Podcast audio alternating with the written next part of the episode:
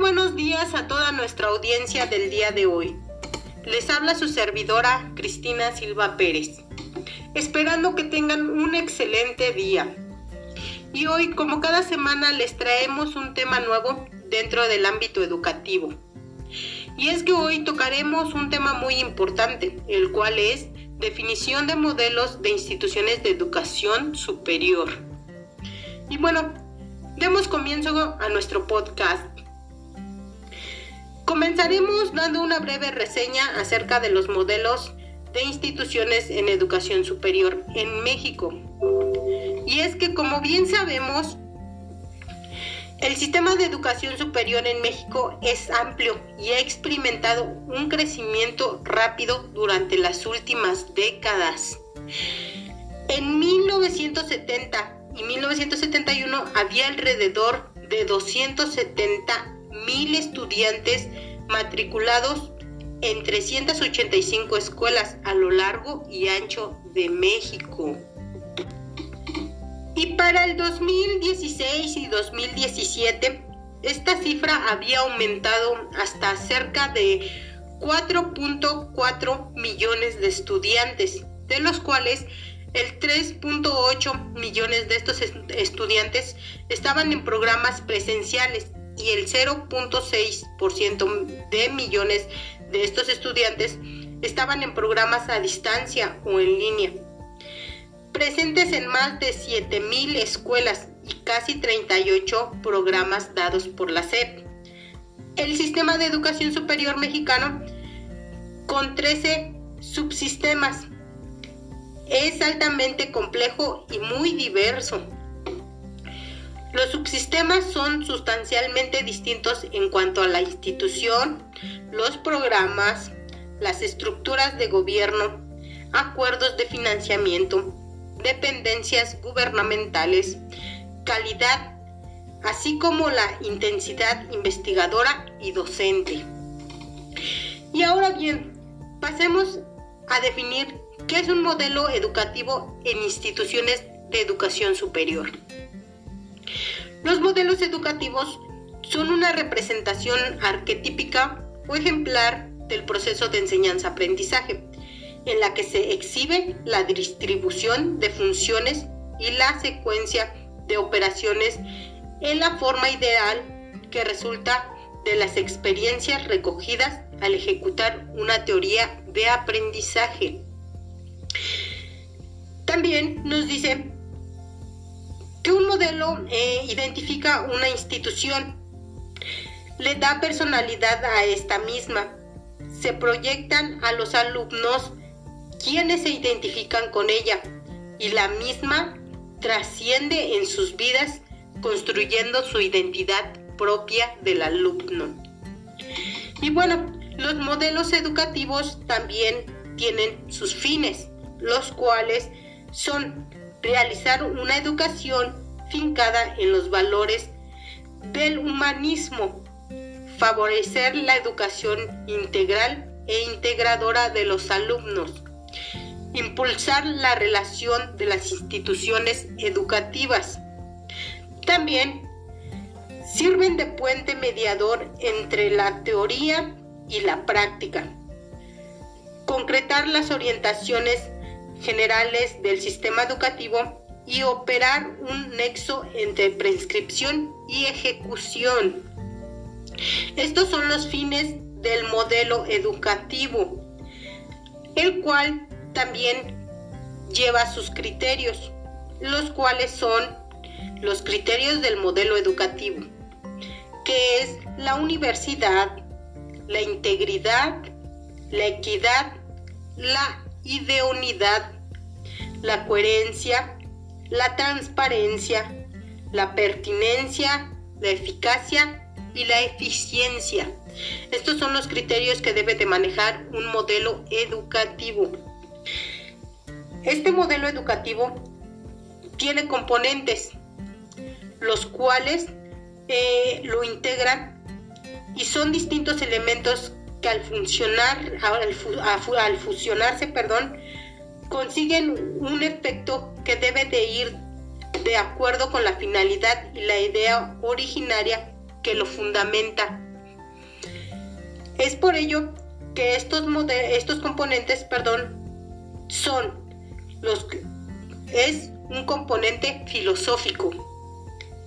Este ha de expresar tanto los supuestos antropológicos que se esconden tras un sistema, así como las causas y condiciones últimas que lo hacen posible. En esta línea podemos afirmar que la axiología y la epistemología son campos de la filosofía. ¿Por qué? Porque la axiología establece aquellos valores en los que se basan las acciones educativas. Por la epistemología eh, se apunta a los fines o límites del comportamiento, la concepción del saber y de las ciencias, así como en el modo de producirlo. Eh, también un modelo educativo conlleva lo que es el componente teórico, el cual es la función de dichos componentes eh, que consiste en hacer viable al proceso operativo se trata de la guía por la que se interpreta la realidad y se orientan las decisiones y acciones hacia los fines de la acción. Dicho componente eh, no alude a una noción general ni universal del proceso, sino a las representaciones de este proceso en términos de sus finalidades. Y el último componente que debe de llevar un modelo educativo es el componente político, el cual es una fusión de los dos primeros componentes, el cual es el filosófico y el teórico, ya que informa sobre la totalidad de los procesos de la modernización y define las estrategias mediante las cuales eh, la filosofía y la teoría intervienen en la realidad educativa. Y bueno, el modelo educativo pues conlleva lo que es un proceso educativo, el cual se refiere a la operación del modelo en la escuela y la sociedad. Esta, este determina las necesidades básicas de aprendizaje, la traducción de las necesidades en perfiles de desarrollo, y la propuesta de planes de estudio que respondan a los perfiles de desempeño por los niveles educativos. ¿Y cómo, o cómo se, sabe si este modelo eh, eh, va a funcionar o está funcionando? Pues conlleva lo que es la evaluación. La evaluación es la etapa donde se verifica el éxito del modelo. A través de la evaluación se ratifica la vigencia de los contenidos educativos, tanto hacia dentro del sistema como hacia afuera. Esto es eh, de acuerdo eh, a, la enseñanza que para que la evaluación sea objetiva y confiable se requiere eh, dejar pasar un lapso de tiempo razonable, así como una muestra que sea cuantitativamente hablando lo bastantemente representativa del sistema educativo. Y hablando del modelo educativo, el modelo educativo no es no es este otra cosa que, que este un modelo educativo no conlleva a lo que es un detallado documento en el que se describe la historia, la ubicación geográfica, eh, ambiente socioeconómico, familiar y social de la comunidad educativa. Este, un modelo educativo no es eso, no es un modelo, eh, no es un documento en el donde se va a plasmar lo que es este, la ubicación geográfica de, del, de las infraestructuras del plantel, no es este, la socioeconomía de, de los estudiantes, de los familiares, no un modelo educativo es un documento en el que se especifica de manera concisa y clara la filosofía o doctrina que define la las características y diferencias a una institución educativa cuyo modelo se basa en competencias. Eh, tiene una sucesión de ideas objetivas sustentadas en la realidad factible en el, eh, en el mediano y largo plazo.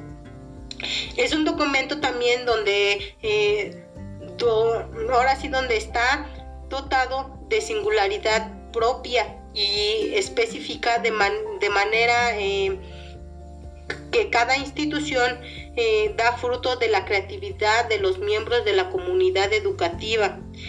También un modelo educativo es el resultado de la eh, participación de los ejes de la comunidad educativa, es decir, de docentes, dirección y demás miembros que conforman la comunidad educativa.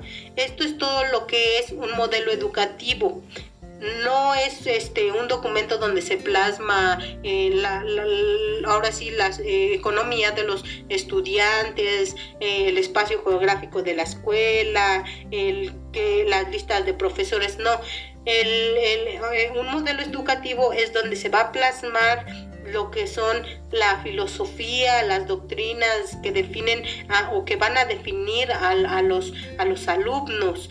Esto es a lo que conlleva un modelo educativo.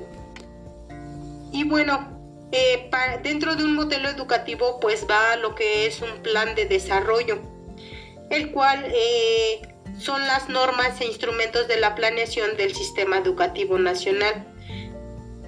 Este eh, se incluirá en el seguimiento, análisis y valoración de la orientación integral en todos los tipos, niveles y modalidades, así como en opciones educativas con el fin de fortalecer los procesos educativos. Eh, este plan de desarrollo pues lleva lo que es eh, una programación y una presupuestación. Eh, ¿Para qué? Para lograr los objetivos del sistema educativo nacional. Esto se llevará a cabo eh, ahora sí con una programación estratégica para que la formación docente y directiva, la infraestructura, así como los métodos y materiales educativos se armonicen con las necesidades de la eh, prestación del servicio público de educación y contribuya a su, a su mejora continua. Eh, así como también eh, este, este eh, plan de desarrollo pues también conlleva lo que es un financiamiento. ¿Qué es un financiamiento? Bueno,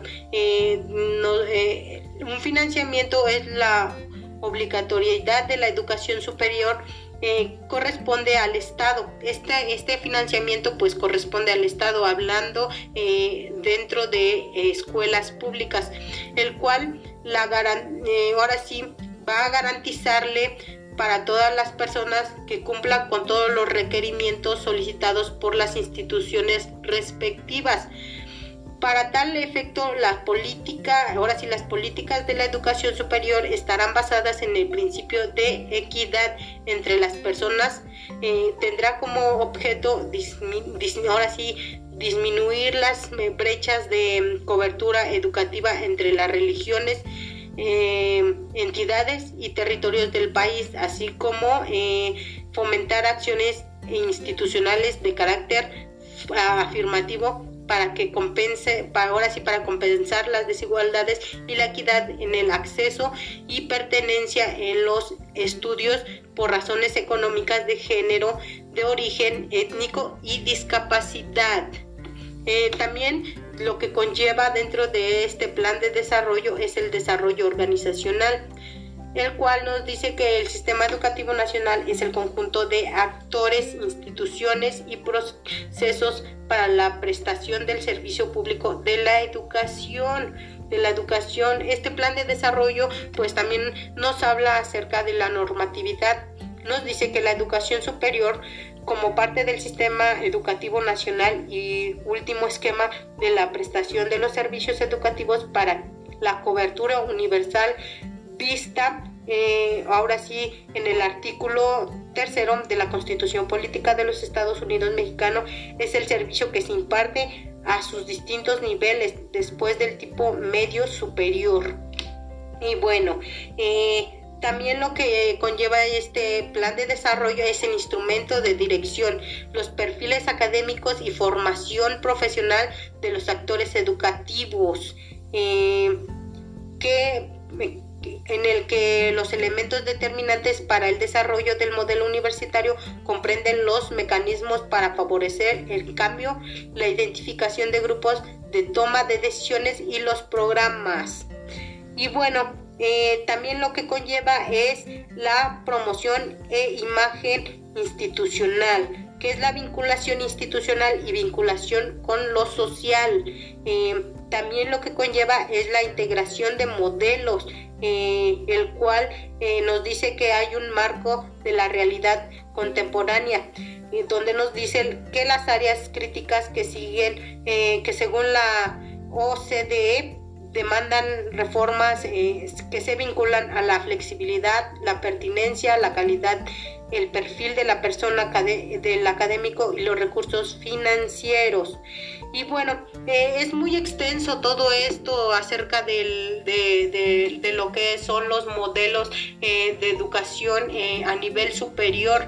tratamos de, de resumirlo dentro de este podcast, pero es muy extenso. Entonces, este, bueno, hasta aquí quedamos eh, con nuestro con nuestro tema del día de hoy. Espero les haya gustado. Espero este pues sea muy muy interesante o sea de su agrado para eh, ahora sí ya, ya sabemos acerca de lo que son em, eh, la definición de los modelos de educación superior. Y bueno, no me queda más que despedirme de ustedes. Eh, nos vemos en el próximo, próximo episodio eh, con un nuevo tema acerca de la educación.